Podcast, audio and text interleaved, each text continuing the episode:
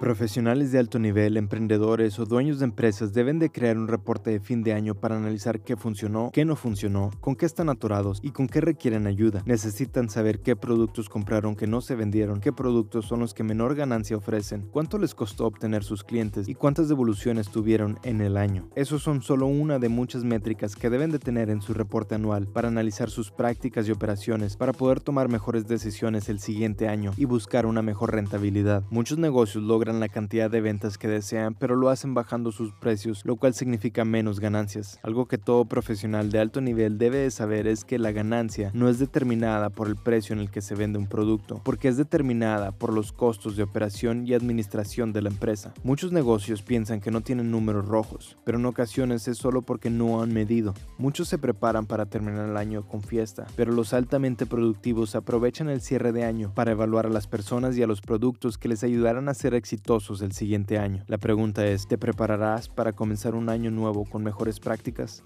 Soy Luis Marino, consultor y entrenador de mejora continua. Si quieren tener un mejor equipo de trabajo para lograr más y mejores metas, entonces comienzan con la guía práctica de 77 días de mejora continua que escribí en mi libro Mejorando como gerente.